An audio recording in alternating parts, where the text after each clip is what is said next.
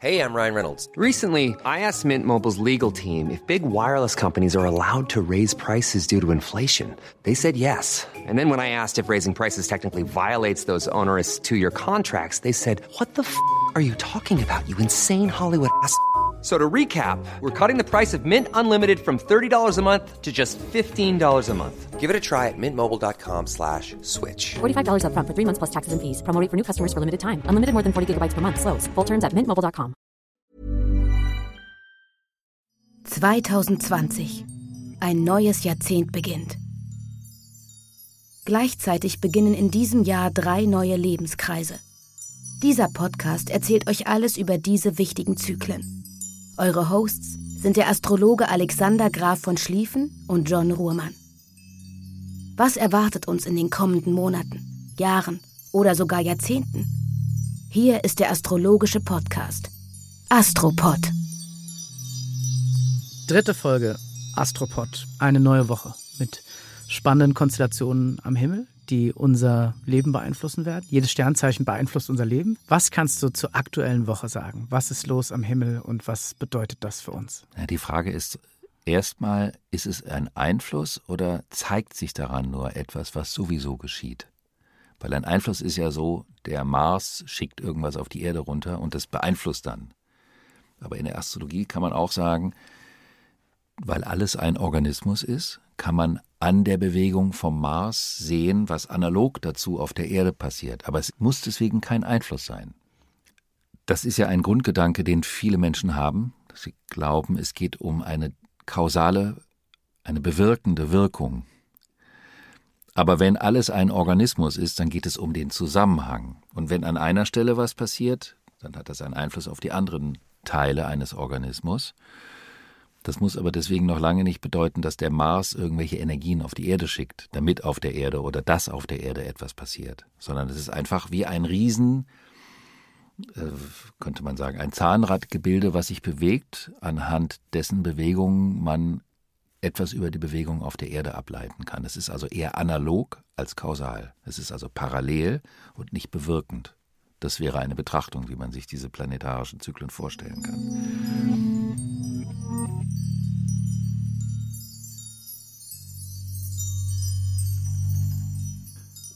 Trotzdem wollen wir einen Blick auf die nächste Woche werfen. Und das ist die Woche drei nach dem Beginn des ersten großen Saturn-Pluto-Zyklus, der 38 Jahre dauern wird, im Jahr 2020, in dem dann noch Mitte des Jahres und Ende des Jahres zwei weitere fette Zyklen folgen werden. Nun kommen die Gemüter vielleicht so langsam ein bisschen zur Ruhe. Man hat sich so ein wenig an das Neue gewöhnt, ist aber noch in so einem zarten, nebulösen Dornröschenschlaf, was das Neue anbelangt. Und das ist auch gut so, weil es braucht Zeit zur Verdauung und zur Verarbeitung. Das ist vor allen Dingen ein Aspekt, der deswegen wichtig ist, weil in dem vergangenen Zyklus diese Zeit nicht relevant war. Weil das Zyklische nicht in Mode war, war also auch die Zeit der Verarbeitung nicht in Mode und stand nicht an. Und das ist in dieser Woche in Ordnung. Dafür geht es plötzlich um etwas ganz anderes. Es geht um die größtmöglichen romantischen und mystischen oder auch spirituellen Sehnsüchte, die wir in uns tragen.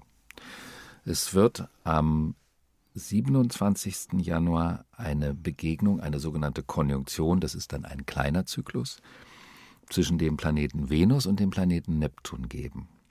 Venus steht für das Thema Beziehung und Liebe und steht im Horoskop der Frau auch dafür, wie sie sich als Frau, als Weib begreift und vermittelt oder auf den Markt bringt. Im Horoskop eines Mannes steht die Venus für den Archetypus Frau, den er sexy findet und attraktiv anziehend. Und die Venus befindet sich im Zeichen Fische und Neptun steht für das Prinzip der totalen Auflösung und Verschmelzung. Entweder die Auflösung ins Nichts oder die Verschmelzung von allem mit allem. Das ist also die ultimative Sehnsuchtskonstellation. Mehr geht nicht. Das ist, wenn Menschen das in ihrem Horoskop haben, eine Sehnsucht, die praktisch nicht in einer schwiegermuttertauglichen Beziehung im Alltag gelebt werden kann, weil man sich was wünscht, was quasi ein Konglomerat aller schönen Geschichten der Menschheitsgeschichte ist, die aber mit dem zu praktizierenden Alltag und den schnöden Notwendigkeiten dessen, was immer so ansteht, überhaupt nicht kompatibel ist. Menschen, die das in ihrem Geburtshoroskop haben, die suchen ihr Leben lang nach irgendetwas ganz Wunderbarem und äh, haben deswegen manchmal auch parallele Veranstaltungen, parallele Beziehungsprogramme am Laufen, weil die Sehnsucht nicht zu stillen ist. Man findet aber eine Sättigung dieser Konstellation in den musischen Bereichen. Das heißt also, wenn man dann in die Welt der Musik eintaucht, dann kann es dort eine Erfüllung geben, weshalb solche Konstellationen auch in den Horoskopen musisch begabter Menschen zu finden sind, die quasi aus einer inneren Sehnsucht heraus getrieben werden in das Leben hinein und die eine parallele Welt schaffen, in der ihre Sehnsucht einen Ausdruck findet, weil sie das im Alltag nicht unterbringen können. Also ist es eine schmerzhaft schöne Konstellation. Also die Erfüllung in der Partnerschaft, in der Liebe ist hier nicht zu finden, aber dann vielleicht die Substitution in der Kunst in dieser Woche. Auf jeden Fall, auch in der Musik. Jetzt kommt aber noch ein kleiner Trick dazu, das ist ja manchmal so ähm, in den astrologischen Konstellationen. Venus befindet sich auch in einem Spannungsaspekt mit dem Planeten Mars. Mhm. Und Mars ist die Triebkraft. Das ist ganz eindeutig und unmittelbar. Und wenn Venus und Mars miteinander in der Spannung sind, dann sind die Triebkräfte aufs Maximum gesteigert. Das heißt also, die, die Lust und das Begehren sind in dieser Woche auf einem Maximalpegel.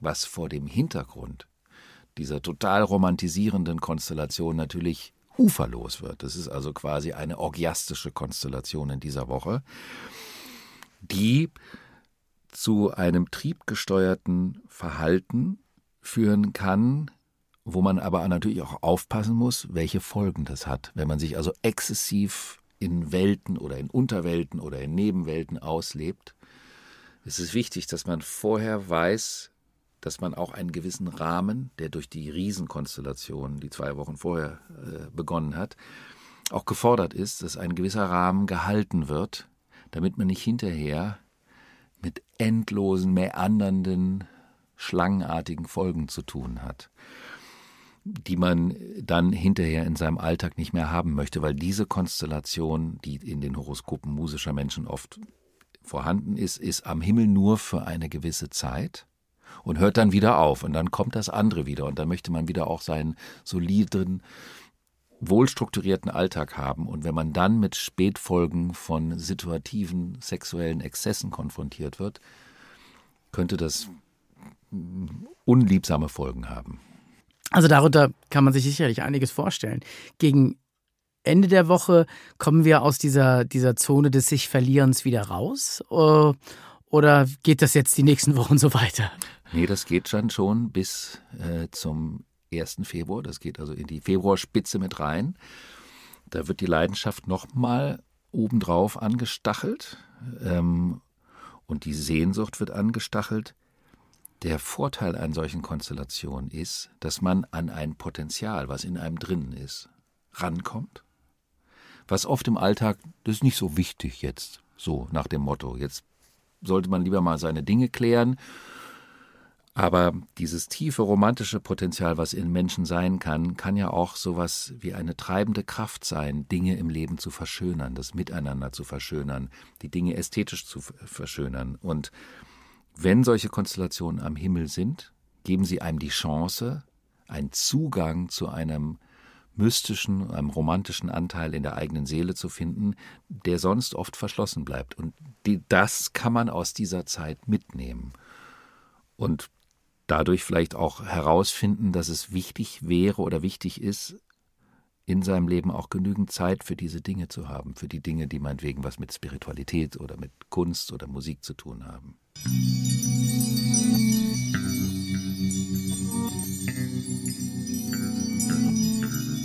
Jetzt haben wir so viel über Gefühlswelten gesprochen und über Romantik oder über Kunst, über sich entgrenzen. Jetzt zu den Hard Facts. Was gibt es zum Berufsleben zu sagen oder zum Beispiel zu wirtschaftlichen Zusammenhängen diese Woche? Da muss man sehr aufpassen, weil diese Verführung, die in dieser Konstellation liegt, die maximal ist, einen auch dazu verführen kann, in unklare oder dubiose Projekte einzusteigen oder sich Gewinne zu erhoffen. Aus Situationen, die im Nebel fantastisch erscheinen, aber in dem Moment, wo der Nebel sich lichtet, als ein reines Illusionsprojekt. Deswegen ist es für die praktischen Belange in dieser Woche gut, dass man, wenn man irgendwo einsteigen möchte, dass man das ganz, ganz, ganz genau prüft und sich nicht von einer romantischen Stimmung auf dieser Ebene wegtreiben lässt. Auf der anderen Ebene ja, aber nicht auf der. Okay, eine echte Woche der Verführung sozusagen. Das kann man aber so sagen. Und jetzt im gesellschaftlichen Zusammenhang, was bedeutet das bezüglich des Miteinanders der Menschen? Wir haben jetzt ja vor allen Dingen betrachtet, was bedeutet das für jede Person im Einzelnen und was kann man noch so allgemeingesellschaftlich da sagen? Na, gesellschaftlich ist es eine Zeit, in der die Menschen auf Illusionen, verführbar für Illusionen sind, was natürlich Menschen ausnutzen können, die manipulieren wollen. Aber es kann auch bedeuten, dass die Menschen offener sind für größere Zusammenhänge, was auch positiv ist damit die Menschen plötzlich sehen, wie viel mehr die Dinge im Leben miteinander in Verbindung sind, als man das in der westlichen Welt in den letzten paar hundert Jahren gelernt hat, wo man ja immer nur gelernt hat, das eine ist so, weil es so ist, das andere ist so, weil es so ist, aber die sind nur zufällig miteinander in Verbindung. Und eine solche Konstellation öffnet auch für eine grenzüberschreitende Wahrnehmungsfähigkeit. Aber eben auch für Illusionen. Es ist eine ganz zarte Grenze zwischen diesen beiden Punkten. Jetzt gegen Ende der Woche würde mich jetzt noch interessieren, Alexander, gibt es da noch einen gewissen Tag, der das Ende der Woche besonders einläutet? Oder gibt es einen Hinweis über das, was uns nächste Woche bevorsteht? Nee, wir werden aus dieser Woche mit einer äh, zart romantischen Ungewissheit rausgehen. Und es muss ja auch nicht immer alles abgeschlossen sein, denn in der Folgewoche, also in der nächsten Episode werden wir darüber reden, gibt es dann einen Vollmond und der Vollmond bringt bekanntlich die Dinge ans Licht. Das war die neueste Folge des Astropod, dem astrologischen Podcast mit Alexander von Schlieffen. Empfehlt diesen Podcast an eure Freunde weiter und abonniert Astropod über Apple Podcasts, Spotify oder überall, wo es Podcasts gibt. Hat es euch gefallen, freuen wir uns über eine sehr gute, positive Bewertung auf der jeweiligen Plattform. Die nächste Folge gibt es schon nächste Woche.